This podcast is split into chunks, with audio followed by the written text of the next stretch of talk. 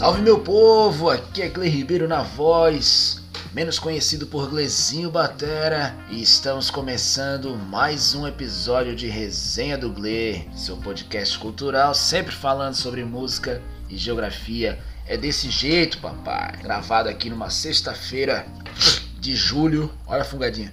Sexta-feira de julho de 2020, 16 graus em Florianópolis, solzão da tarde, mas tá muito frio. Sensação térmica tá bem menos do que 16. Bom para dar aquela lagarteada, como diriam. E é desse jeito. No assunto de hoje, quero tratar de hortas urbanas e atitude punk. É, desse jeito. A reflexão, ela vai se estender por mais alguns episódios com esse mesmo tipo de temática, certo? De movimentos que confrontam estruturas sociais e movimentos naturais. Certa vez, estávamos em uma aula de educação ambiental na universidade e havia ali a leitura de um texto onde chegamos com a seguinte frase, nos deparamos com a seguinte frase: pensamento local e atitude global e atitude local e pensamento global. Olha só que interessante. Se não me engano, é a frase de Marcos Reigota. E isso me trouxe bastante pensamento acerca dessas questões sobre como atitudes locais têm impactos globais e como, e como atitudes globais têm impactos locais também. Aí na nossa sociedade nós podemos ver uma série de, de manifestações onde essas atitudes ocorrem, né? Desde um, um decreto irresponsável por parte dos governantes traz consequências locais e pequenas atitudes locais para o bem e para o mal levam a consequências globais também lá na frente, grande bola de neve, certo? E hortas urbanas, né? Experiências de cultivo em ambiente urbano, experiências de cultivo de alimentos em pequenos, em pequena escala, em pequenos espaços, são um grande exemplo dessa, dessa forma, né? Porque uma pequena horta pode mudar muita coisa em muitos ambientes, em diversos aspectos. Com certeza, o cultivo de hortas ele tem muito a ver com, a, com agrofloresta, agroecologia, uma série de outros, de outros termos e outras técnicas, mas não vai ser aqui o que eu vou abranger nesse nosso episódio. O que eu quero abordar aqui na nossa reflexão são experiências de organização social, organização pessoal e outras formas de lidar com o tempo que não o tempo do dia a dia, né, o tempo cronológico e outras formas de lidar com a comunicação também certo? Dando um panorama também em relação ao que a gente está falando sobre atitude punk, percebam o quanto interessante. Atitude punk não é simplesmente punk. Toda atitude punk é punk, mas nem todo punk tem atitude punk. Punk rock, enquanto gênero musical, né, com suas raízes na Europa, posteriormente nos Estados Unidos, na América Latina, quase que com concomitante às raízes desse, desse estilo, elas vêm numa veia de contestação dos paradigmas musicais, né, da forma de conseguir fazer rock and roll e consequentemente da forma de se lançar música. Apesar de que nós tivemos grandes bandas, né, como Ramones, The Clash, Sex Pistols, enfim, bandas que alçaram o mainstream do mercado fonográfico, muito da veia do punk rock, ela se trata ali da, de uma sigla chamada Do It Yourself, que consiste em faça você mesmo, né, em português, ou seja, os artistas desse gênero musicais, eles organizavam os próprios festivais, os próprios locais de apresentação e organizavam também os seus próprios lançamentos, né, próprias gravações e distribuição desses lançamentos através do correio, né, época eles enviavam por correio as fitas para grupos punks de outras cidades e faziam fanzines também, que eram uma espécie de pequenos jornais, pequenas revistas, muitas vezes escritas à mão e tirado uma série de cópias, né, uma xerox que chama, né, uma série de cópias.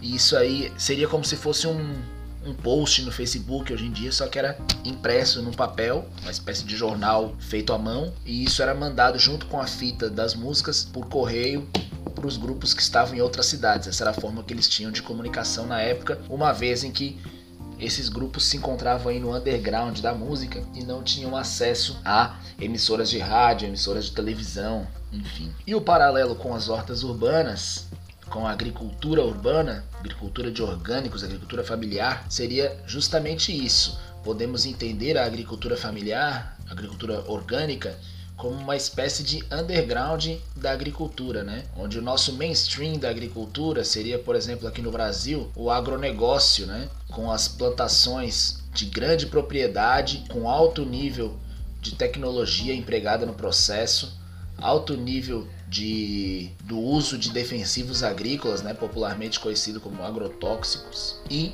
como característica a monocultura também, né? Aqui no Brasil nós temos monoculturas muito fortes, né, da, da soja, da cana de açúcar e demais produtos aí. Produtos aí é ótimo, né? Puta merda. E demais produtos.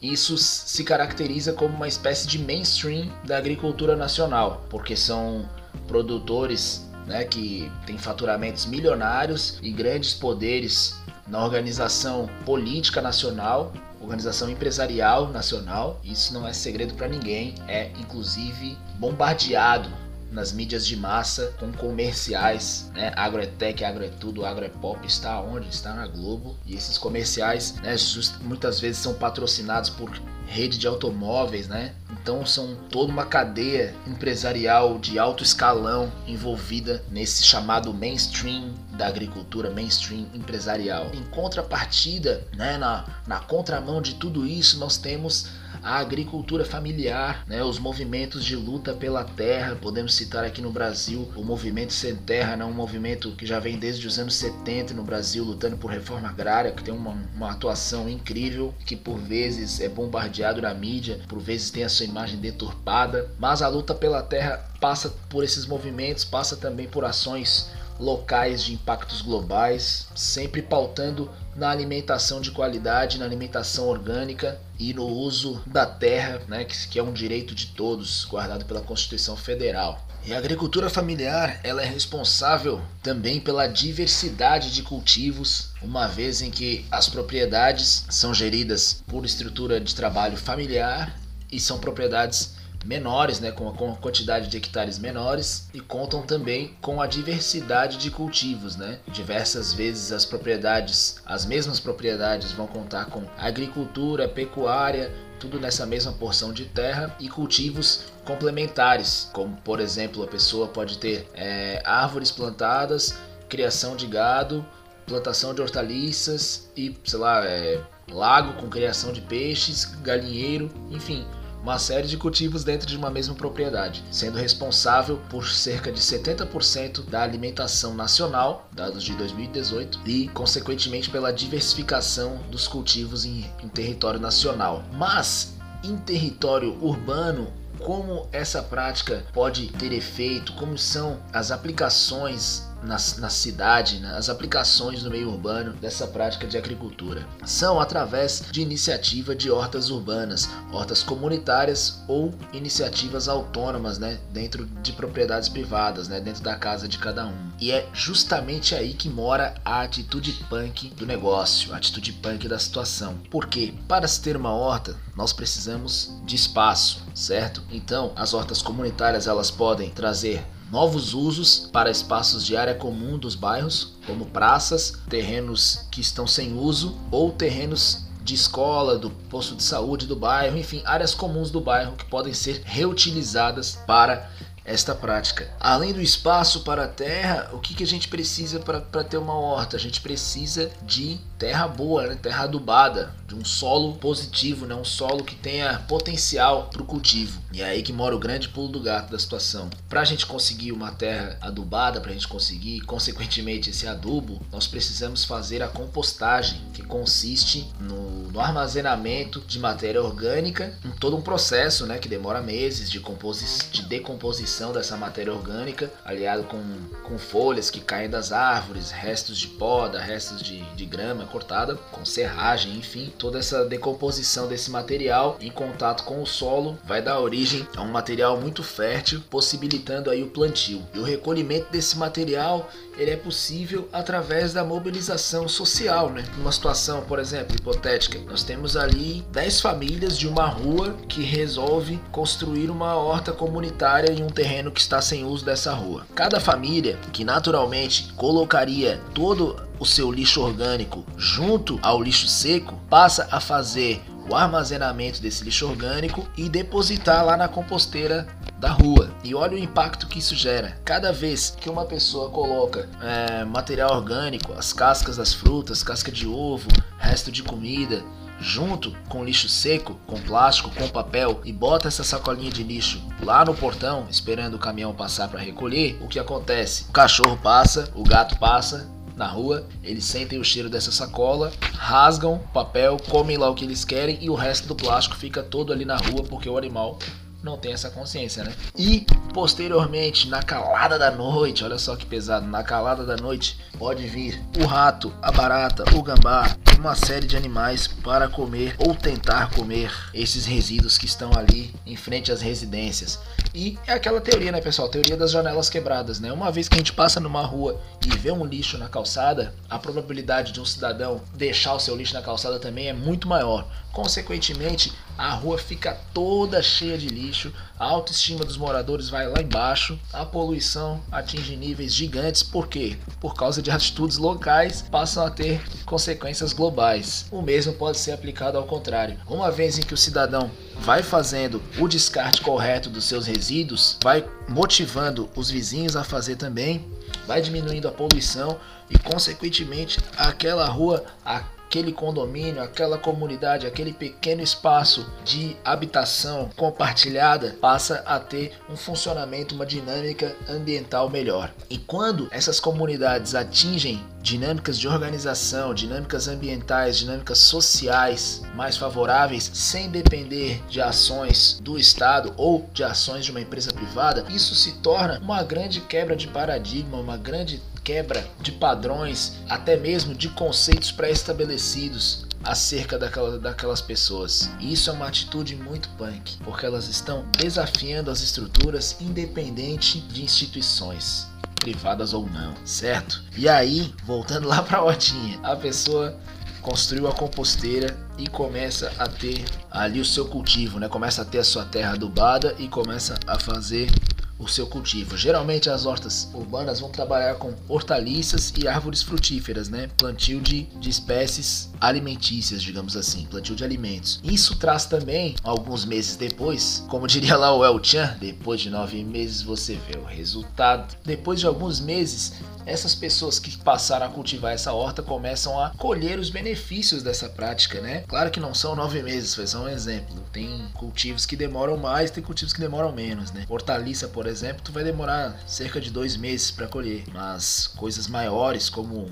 sei lá, um aipim, por exemplo, uma mandioca, já precisa ali de no mínimo um ano. Mas enfim, depois de um certo tempo, os envolvidos nessa prática, eles passam a fazer a colheita e consequentemente, mais uma vez desafiando as estruturas, consequentemente, esses indivíduos vão passar a ter oportunidade de uma alimentação melhor, de uma alimentação orgânica e até mesmo de uma autossuficiência alimentar, não completa, é claro, né? É difícil conseguir plantar uma horta capaz de fazer a tua alimentação 100%, sobretudo de várias famílias. Mas passa a ter uma autossuficiência nesse caso dos vegetais. Porque, por exemplo, uma outra coisa que a gente tem visto agora, no, no nosso contexto atual, é, em virtude da pandemia, há uma doação de alimentos, né? Há um movimento, há, há, há movimentos de doação de alimentos, né, de cestas básicas, mas eu não sei se vocês já repararam, as cestas básicas, até mesmo em virtude de não estragar e tal, elas contam só com alimentos industrializados, né? Já em saquinho fechado, né? Chamado alimento não perecível, que é ali o saquinho de arroz, de farinha de trigo, feijão, macarrão e tal. No entanto, é muito carente de vegetais. Então tu imagina, o cidadão tá lá, é o chamado boizão né, da sociedade, toma ali um iogurte grego com granola e pá, toda alimentação bonitinha, mas na boa intenção de ajudar o menos favorecido, doa uma cesta básica. Essa cesta básica, brother, ela só tem farinha de trigo, entendeu? Macarrão, arroz, só os chamados lá é carboidrato, né? Não entendo muito de nutrição, mas coisas aí que não são 100% favoráveis aí para nossa dieta. No entanto, com o cultivo de horta, a pessoa pode ser oportunizada, pode né, causar a própria oportunidade de complementar a sua alimentação, seja ela de cesta básica ou não, né? Porque eu também não tô aqui culpabilizando o pobre de não comer vegetais, né? A horta serve para todas as pessoas, elas ganhando cesta básica ou não. Inclusive é necessário também que haja uma não popularização, porque a poucas décadas atrás era muito comum que todo mundo tivesse horta em casa, né? Com a vinda, né, com o êxodo rural, com a vinda para a cidade, que as habitações foram tendo menos espaço ali de terreno e tal, que as pessoas foram deixando de ter esse hábito. Mas, inclusive, é necessário que as hortas comunitárias e as hortas domésticas, digamos assim, que a pessoa tem na sua própria casa, sejam culturas, digamos, popularizadas, né? Que não se torne um luxo, né? Que não se torne algo de elite, né? Algo de condomínio eco-village, né? Aqui em Floripa tem bastante disso. Aqui perto da praia tem bastante condomínio que vende essa imagem eco, é, com hortas e tal. Mas é necessário que no contexto atual da população vivendo vivendo mais na cidade do que no campo, é necessário que a horta não seja considerada um artigo de luxo, né? E sim um artigo de luta. Olha só que interessante, eu não quis eu não quis criar esse trocadilho artigo de luxo com artigo de luta, mas que seja um artigo de luta, de desafiar as estruturas e de autossuficiência alimentar, autossuficiência ambiental e organizacional, certo? Tal qual punk, né, uma atitude punk, rompendo os paradigmas de produção atual e desenvolvendo suas próprias práticas com seus próprios recursos e utilizando a comunicação como forma também de encorajar outros grupos, né? E se na época o pessoal tinha os fanzines e tinha as pichações também, né, que era uma forma de como se fosse um outdoor, né? Tu picha um muro não estou incentivando também a pichação, só um exemplo.